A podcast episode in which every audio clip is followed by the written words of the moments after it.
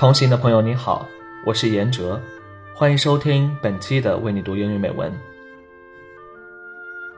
春节将至，我在这里首先祝福大家猴年万事如意，身体健康，在追梦的路上勇敢前行。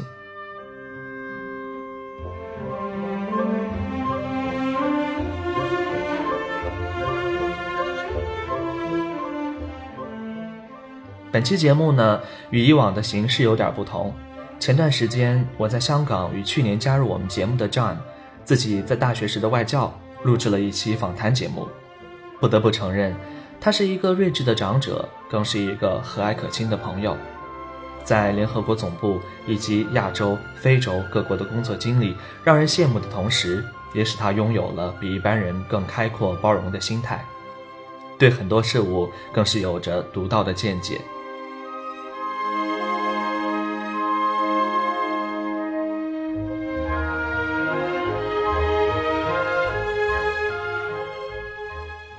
自己录制本期节目的初衷呢，也是想在年末对过去的一年做个总结。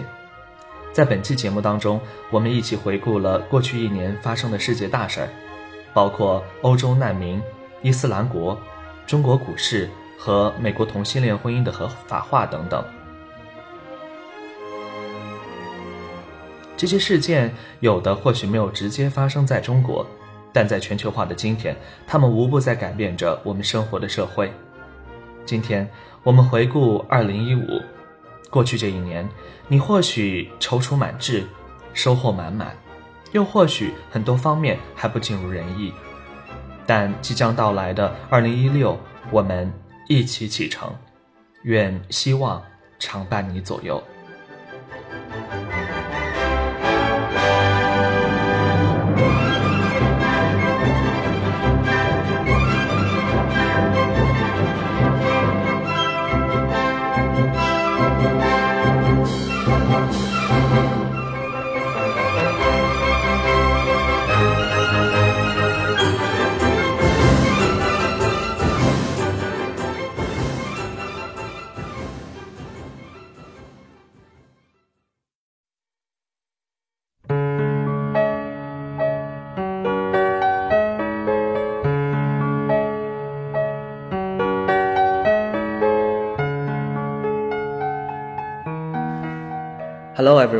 Welcome to this episode of Read English for You, brought to you from Hong Kong. Today we have a guest speaker, Mr. John Macaulay. I guess um, some of you must have remembered him from our previous program. So he's right here, sitting next to me. Say hello to our audience, John. Well, hello, Yan Zhe, and hello everybody in the audience. Uh, as Yan Zhe has mentioned, this is the uh, second time that uh, my voice is joining you. Uh, last year, uh, as you may know, Yan Zhe was in Europe, and I was visiting uh, my family in Berlin at the time, and he also happened to be in Berlin. So we got together, and he asked me to read something for you. And I'm very happy to be able to be back with you on this program again, almost exactly one year later uh, as Yan Zhe visits my home here in Hong Kong. So actually, I'm very glad that uh, you can join our program again. So um, what we want to do uh, for this episode is we're going to take a look back to the year 2015 because um, the year 2015 is not only personally for us, like for me, very important, but also has made a lot of difference to the whole world. Um, for me personally, like the year 2015, uh, I was in Europe, I was studying there, uh, and I got to meet a lot of people from all over the world, and uh, all those amazing experiences have made me a better person. So um, that's why we want to uh, take a look back to the year and uh, have some discussion. Mm-hmm. Well, I'm very happy to join you in this discussion, and I'm very happy that you had such a positive experience in Europe because even though I was born in the US, I'm an American citizen, and uh, my particular part of the family grew up in New York. Uh, my father actually is from Europe, so I also have a European passport and have some pride also in my European heritage. Right. So I'm very happy that you had a uh, good experience there. But I would like to say the Europe that you know in 2015 uh, may be very different from the Europe that you may be returning to. And the reason I say that is because of the great influx of migrants from the Middle East, uh, particularly Syria, but also other countries from the Middle East and from North Africa.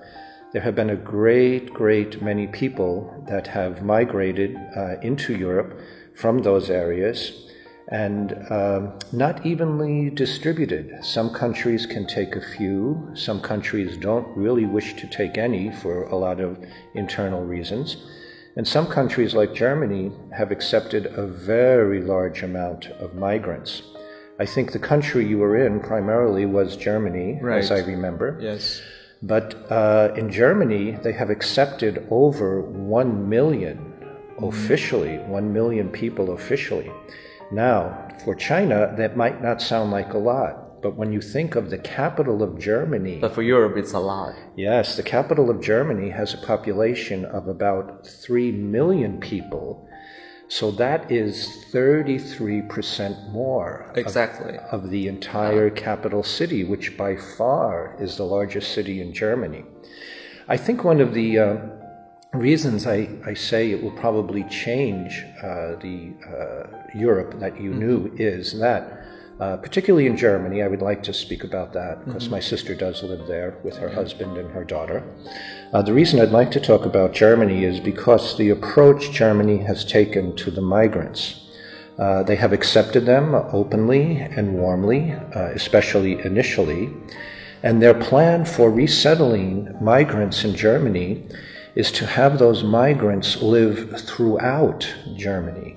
So, not just in the large cities, scattered all over the whole country. Scattered all over the whole country, even in small little towns and villages, even in mid sized cities.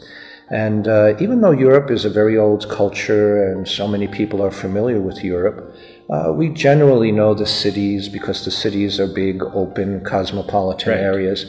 But the countryside, perhaps like uh, China, and I think sometimes even like the US, the countryside is a little more conservative, a little more closed. That might cause conflict between the original inhabitants and the influx of immigrants, right? Yes, that, that is possible. But certainly, uh, even if the accommodation goes smoothly, these immigrants are going to be bringing a new culture, right. uh, a new understanding of what marriage means, a new understanding of what a man is, what a woman is, a new understanding of how to raise children, a new understanding of you know the value of education and what kind of education they want their children to have. So you do see many uh, difficulties when it comes to integration.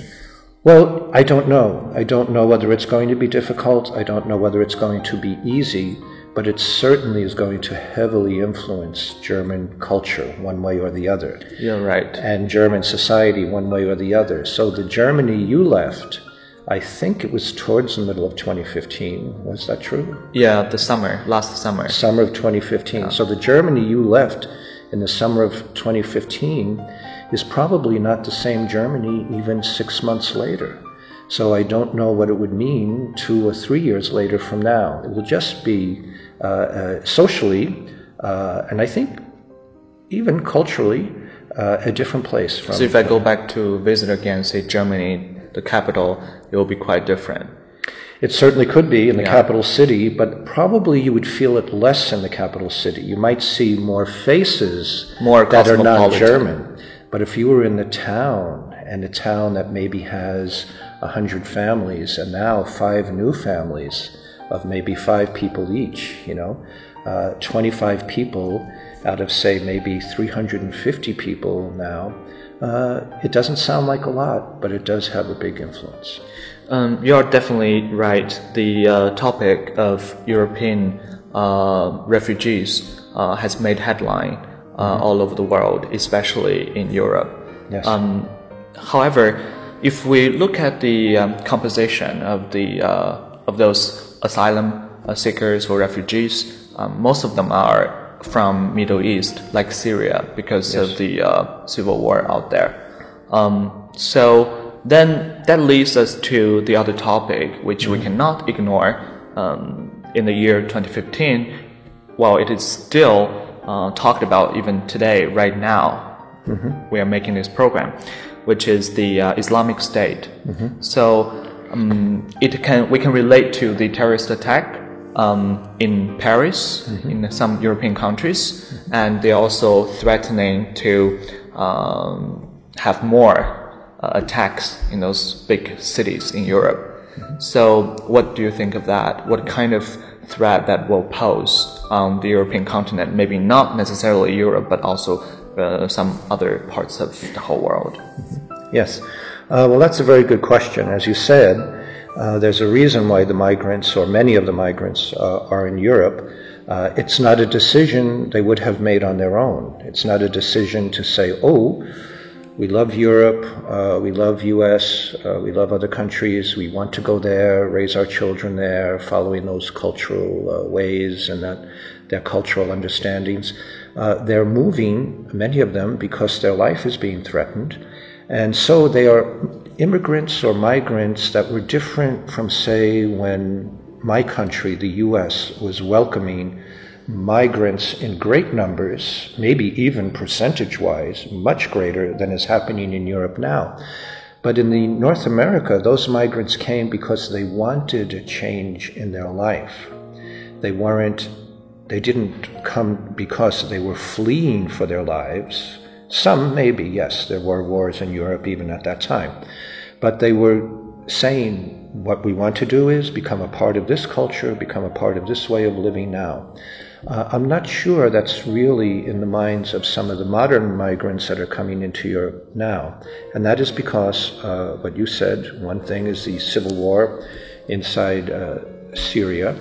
But that civil war had been going on for a while. Yes, there were migrants, but they migrated kind of outside the borders of Syria, in Turkey, in Jordan, uh, in Lebanon uh, countries that were close, so they weren't really leaving their cultural area in such dramatic ways. But now they are because of uh, IS, Islamic State, or ISIS, or, or Daesh, as they say in Europe, uh, many different titles. Uh, but this is a group of people uh, who have very strong opinions, uh, very strong beliefs, and have no tolerance for others who have different beliefs, have different opinions. Diversity. Right. They have no. It's not in their uh, dictionary. Right, at least in their behavioral dictionary, they don't have it. Uh, so, uh, what is uh, important about that is, uh, you know, there is resistance uh, to that, but other people who are looking for like very simple answers to life's complex questions, uh, very simple answers to uh, what life means and what life should mean. Uh, IS is very clear with them, especially younger people who are minorities in a larger majority culture. Uh, and they say, well, who am I, in this case, IS say, Exactly. who am I as a Muslim young man? I'm not getting answers in Britain. I'm not getting answers in France. I'm not getting answers in Italy or in Germany. There I'm hearing another story. But I'm a Muslim man. I'm a Muslim woman. What should I be doing? And IS has some very, it's in a sense simple, but very simple, easily understood, clear answers for them. And so they're attracted to that.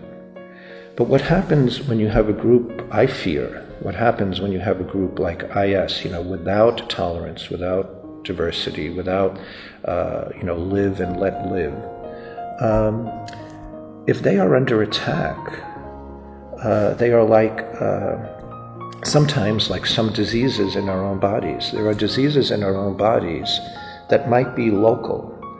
Once you attack that local part of the body, the disease in that local part of the body, sometimes, like some cancers, uh, they spread to another part of the body. It's contagious. Right, it so goes to speak. underground. Yeah, it goes underground and it comes up somewhere else. So now uh, people are fighting uh, IS uh, in the Middle East. And so IS says, well, why should we just be fighting a battle, a struggle in our own place? Why don't we bring that battle and struggle to the homelands and the heartlands uh, of our enemies? And so, uh, one of the homelands of someone they would describe as, you know, an enemy uh, was the Republic of France, and they brought it right to that homeland, right to that heartland. Exactly. To Paris. That, I all remember. Right. Uh, and that also uh, happened in uh, London. Uh, it happened years ago in my own home city of New York in the 9 11 World Trade Center mm-hmm. attacks. Uh, it is also uh, happening in uh, other parts of the world. most recently, as we record this, something just happened in Indonesia, something has happened in Turkey, something Istanbul. has happened in Thailand. Yeah. So, um, when you have a long term or a widespread struggle uh, with one group of people, uh, something new in our world now is those people will not necessarily fight that battle or struggle on their home turf. They want to bring it somewhere else. And so that's a lesson, I think, for all countries uh, to learn uh, that, you know, it could happen anytime, anywhere. Very insightful analysis, John. So I guess we should pray for the world peace um, in any way we can. So um, I think we cannot leave the year 2015 without uh, talking about the economy, especially in China, my own country. Um, one thing that has made headline over the past year is the um, China's stock market. Mm-hmm. Um, so it started to tumble last summer. I still remember very clearly when I was in Italy at that time.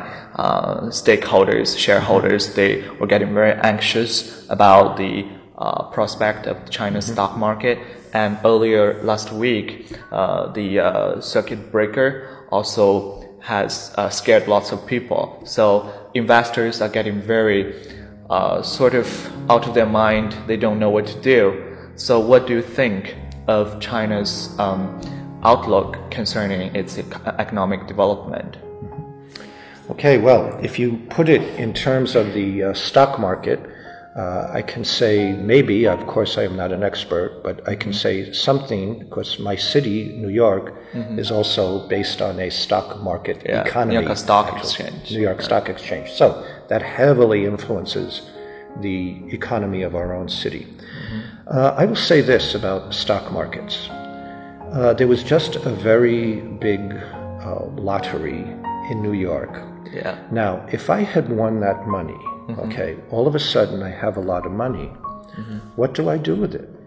I'm not going to keep it in a drawer. I'm not going to carry it around in my bag. I bet you're going to invest. I have to put it somewhere. So maybe I'll put it in a bank, say. Okay. Mm-hmm. So now the bank thinks, oh, I have a lot of money. And they're very happy and they can lend out their money here and there, everywhere. Okay. Try to make a profit.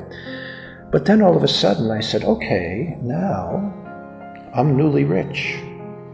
I want to buy a big house, so I buy a big house. I take money out. I always wanted a big boat. I take a big boat out and I do that. I always wanted to take a vacation, so then I take it out and use the money.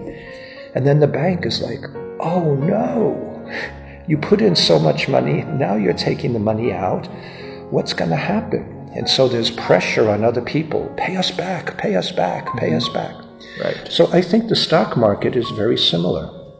China, uh, because of some foreign investment, because of some hard work, because of very clever uh, entrepreneurs uh, inside China, uh, and China, of course, is known for its business uh, acumen, uh, its business sense, and abilities.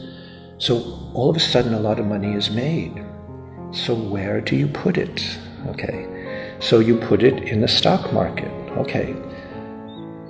Now, two groups of people, sometimes three groups of people, sometimes governments invest some of their extra money in the uh, stock market.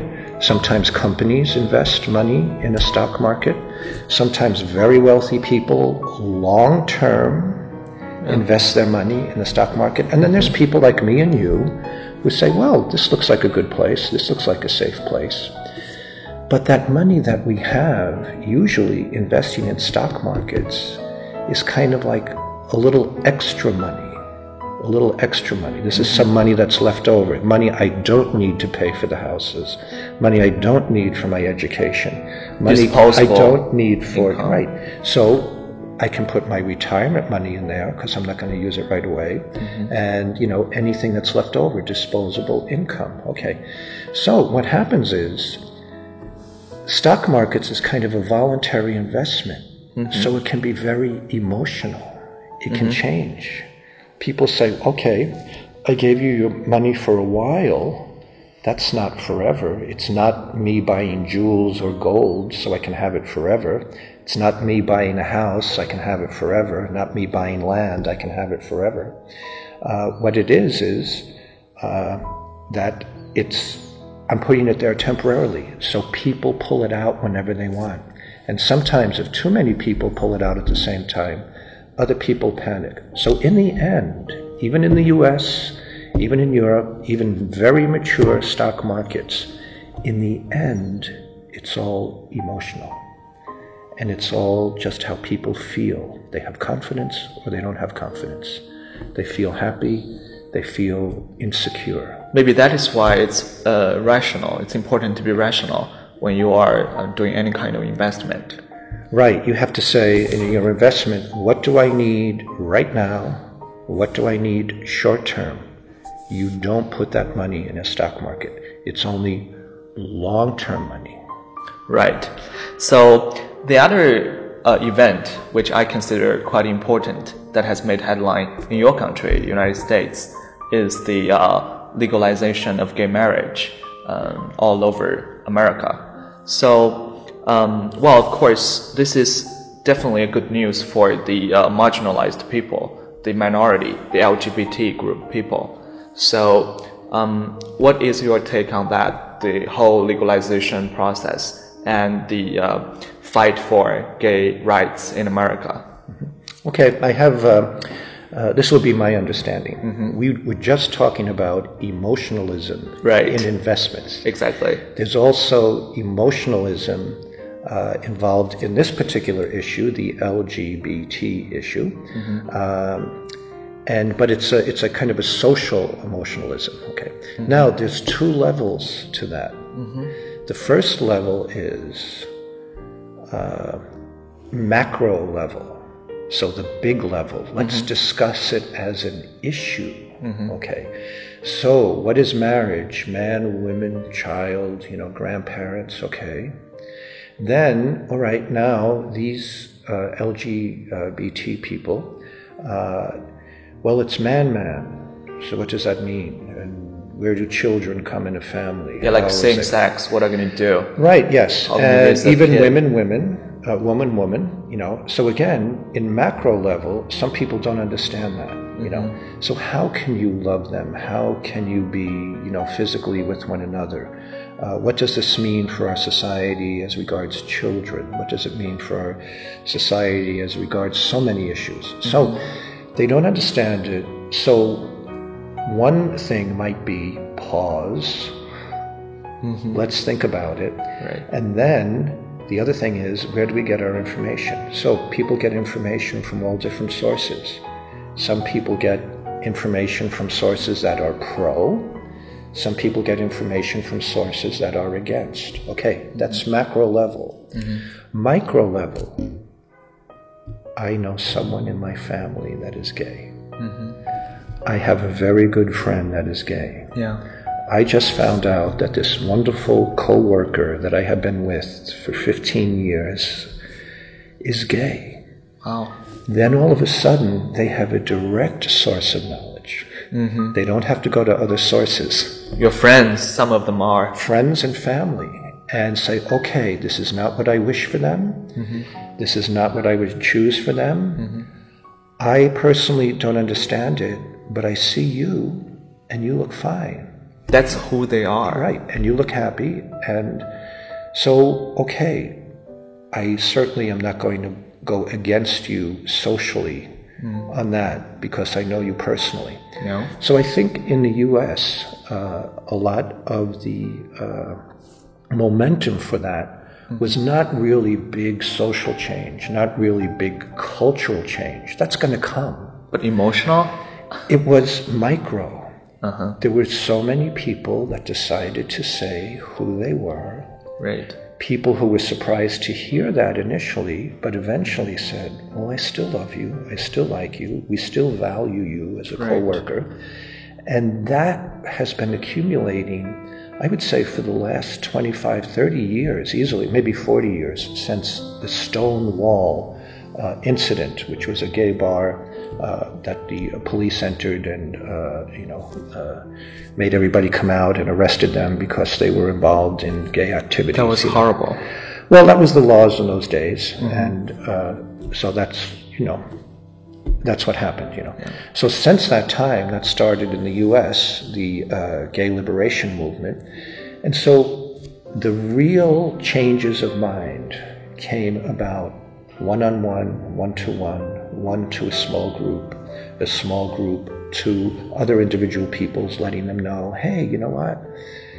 Yeah, you can come out with us, but you got to know we're gay or you got to know we're lesbian. And yeah so if we start saying things or doing things and so it was a uh, it was a very small uh, it's a change on a small slow level that eventually had a momentum.